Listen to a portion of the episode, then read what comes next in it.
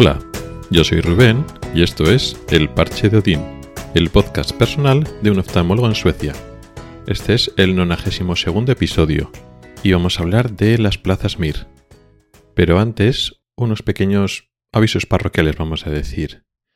He estado siguiendo las estadísticas últimamente, cambié hace unos meses de proveedor del, del podcast, del alojamiento del podcast, y ahora tengo mejores estadísticas y de vez en cuando les he hecho un vistazo y he comprobado que ha subido bastante las escuchas del podcast, con lo cual agradezco a todos los oyentes que, me escuchan semana tras semana.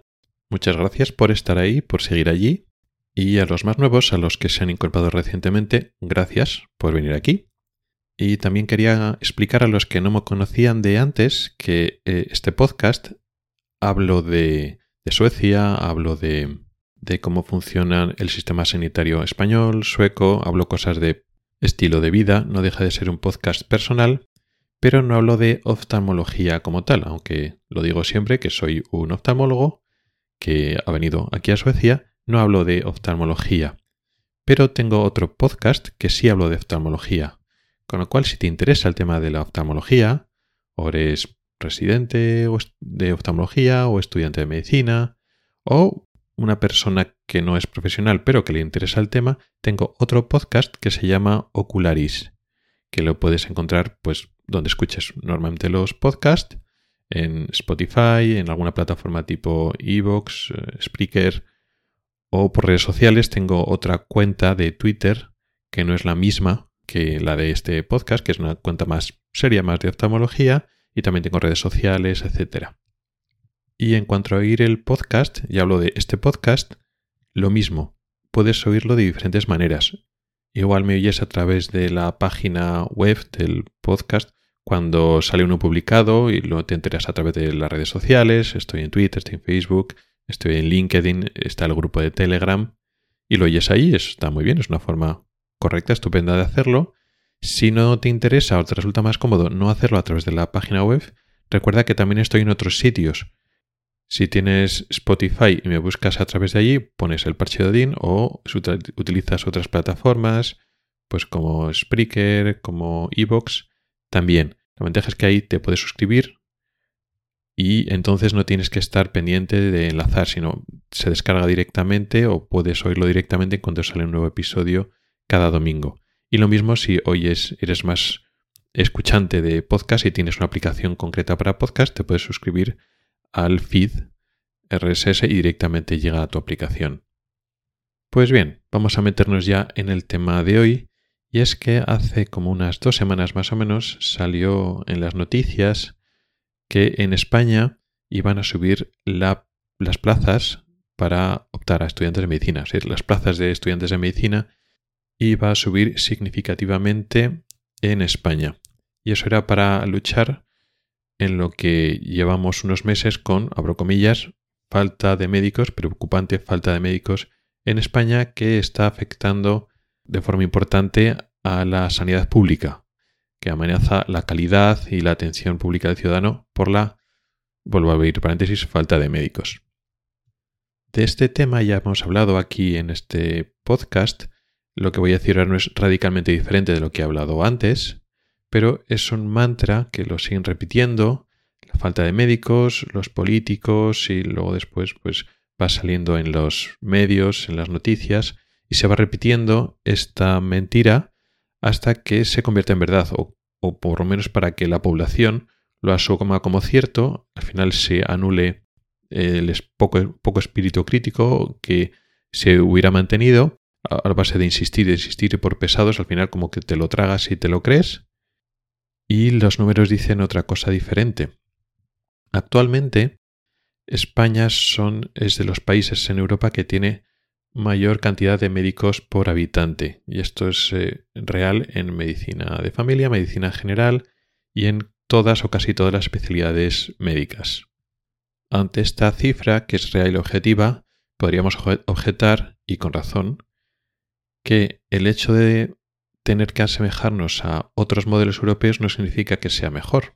Es decir, que en otros sitios de Europa trabajen y salga la sanidad adelante con menos médicos, eso no quiere decir que eso sea deseable y que sea mejor que un modelo que utiliza más médicos, como podría ser el español. Y esto en parte es cierto, de hecho lo vivo aquí en Suecia, que aquí las cosas funcionan con muy pocos, muchos menos médicos, en la parte de oftalmología sobre todo, pero también en muchas otras especialidades.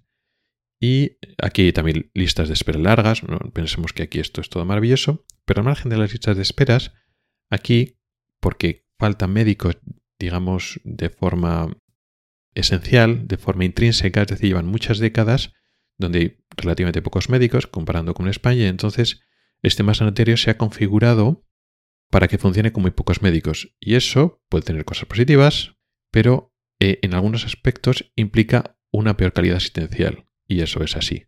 Con lo cual, el hecho de que en otros sitios europeos trabajen con menos médicos no significa que eso sea deseable y que España tenga que tender a eso. No, eso es cierto. Con lo cual, este dato aislado no dice nada de la realidad de la verdad.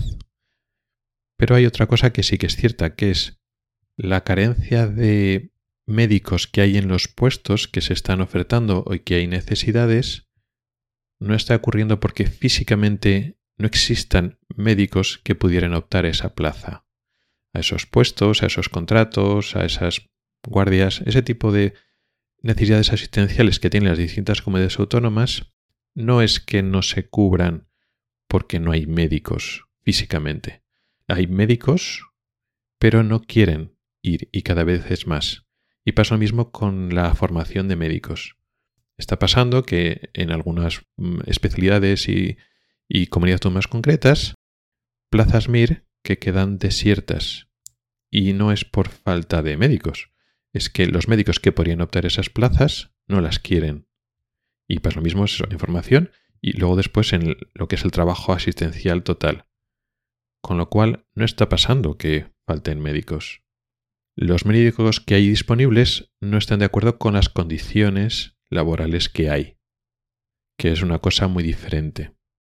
Entonces la noticia que salió hace dos semanas estaba hablando de que querían aumentar como unas mil plazas más de médicos que se van formando todos los años. Creo que pasamos de 6.000 a 7.000 o de 7.000 a 8.000, una cosa así. O sea que mil plazas es un incremento muy significativo de los médicos que se forman todos los años en España. ¿Y esto tiene sentido? Realmente no tiene mucho sentido. Y luego, bueno, pues al ver la noticia, luego he visto respuestas y reacciones en redes sociales de, médicos que viven en España y conocen el problema, pues también como yo, incluso mejor que yo, que lo viven más de primera mano. Y bueno, no podemos estar de acuerdo con muchas de las relaciones que he leído. Uno comentaba, con razón y con ironía, que vamos a subir nuestras plazas de médicos en España, no sea que en Noruega se queden sin médicos. Quien habla de Noruega, habla de Suecia, habla de Alemania, habla de Francia, etc. Y otro comentario muy acertado hacía un símil entre la falta de médicos y una hemorragia. Comentaba que para parar una hemorragia, lo que tienes que hacer primero es taponar la, la herida, tapar, resolver la hemorragia antes de meter más sangre. Es la primera medida que tienes que hacer cuando te encuentres un sangrado. Eso lo sabes el principio básico de cualquier cirugía y eso es lo que, lo que no están haciendo aquí. Los médicos se van. Los médicos no aceptan las condiciones que hay ahora. Hay muchas causas. Las condiciones están yendo lentamente pero irremediablemente peor y los médicos ahora tienen más capacidad de elección, ahora es mucho más fácil irse fuera por diferentes razones y digamos el mantra de la entrega y la vocación que los españoles, los médicos españoles siguen teniendo, al final no es justificación para la explotación laboral y para, para tragar con todo. Y si se van a la privada y sobre todo se van al extranjero y cada vez más. Y si intentas meter más médicos al sistema, más médicos irán, no es más que eso. El problema es que no hay voluntad de cambiar el sistema es decir, el sistema funciona maltratando a los médicos y otros profesionales sanitarios, pero bueno, yo lo que conozco más es a, los médicos y intentan tener mucho un superávit de médicos para que por lo menos algunos se traguen con las condiciones que haya aquí. El problema es que es un sistema caro, ineficiente y que en larga eh, va a terminar de hundir el sistema sanitario español. Pero es que encima hay otro problema. un problema muy importante. Suben las plazas de medicina, pero no suben las plazas MIR. Con lo cual va a haber muchos más médicos que no van a poder optar a plazas MIR. Y en España, si tú no consigues aprobar el examen MIR en una especialidad, tu futuro como médico asistencial es muy oscuro. Lo tienes muy, muy, muy cerrado. Tienes casi todas las puertas cerradas para trabajar como médico. ¿Eso al final qué es lo que hará? Pues que los estudiantes de medicina que se convierten en médicos en España y se tienen que enfrentar al examen MIR, cada vez se veía más. Entonces ya se irán médicos sin especialidad a hacer la especialidad MIR, la especialización, a otros sitios, al extranjero, a Europa principalmente y a otros sitios del mundo. Y para un médico más joven, que no ha hecho la especialidad, es mucho más fácil irse, pues por diferentes factores, pues por la edad, porque en su generación lo tienen como más fácil, aprenden más idiomas, y el hecho de irte, cuanto antes te vas, porque eh, siendo tan jóvenes hay menos probabilidades de que tengan familia, tengan eh, ya su propia montada con hijos, entonces es mucho más fácil que se, que se vayan. Y el problema es que esto es una, una bola, una bola de nieve que va creciendo. Los primeros que se intentaban ir hace unos años lo tenían muy difícil porque pues, no tenían información, iban un poco ahí a la aventura, tienen que ser pioneros. Ya ve que es un carácter muy especial, muy valientes, muy decididos para irse. Cuanto más médicos se van, o por ejemplo, cuanto más estudiantes que han acabado se van para hacer la residencia afuera, digamos que en el terreno a otros que se vayan. Con lo cual, si abres el grifo y entras más estudiantes a medicina, pues más eh, médicos recién licenciados se van a ir fuera a hacer la residencia. Otro día hablaré también de los médicos que hacen la residencia fuera, pero que son españoles, que es otro perfil diferente al mío, que yo ya me formé en España, estuve bastantes años trabajando en España y me fui, digamos, más adelante en mi vida profesional. Pero en cualquier caso, esta noticia de aumentar las plazas de medicina es una muy mala noticia para los españoles y para su sistema sanitario. Porque eso explica, eso está, nos está diciendo que los políticos, que las administraciones, digamos los que tienen el poder, no están entendiendo el problema y no están poniendo las soluciones adecuadas para solucionarlo. No están pensando y mejorando las condiciones de los médicos. Simplemente abren el grifo, que es mucho más caro formar a los médicos para que se vayan, y lo que hacen es favorecer que los médicos se, vayan. Y en vez, de, tapar la herida, intentan meter más sangre que se irá por la herida que está abierta que no estás haciendo nada para solucionarle.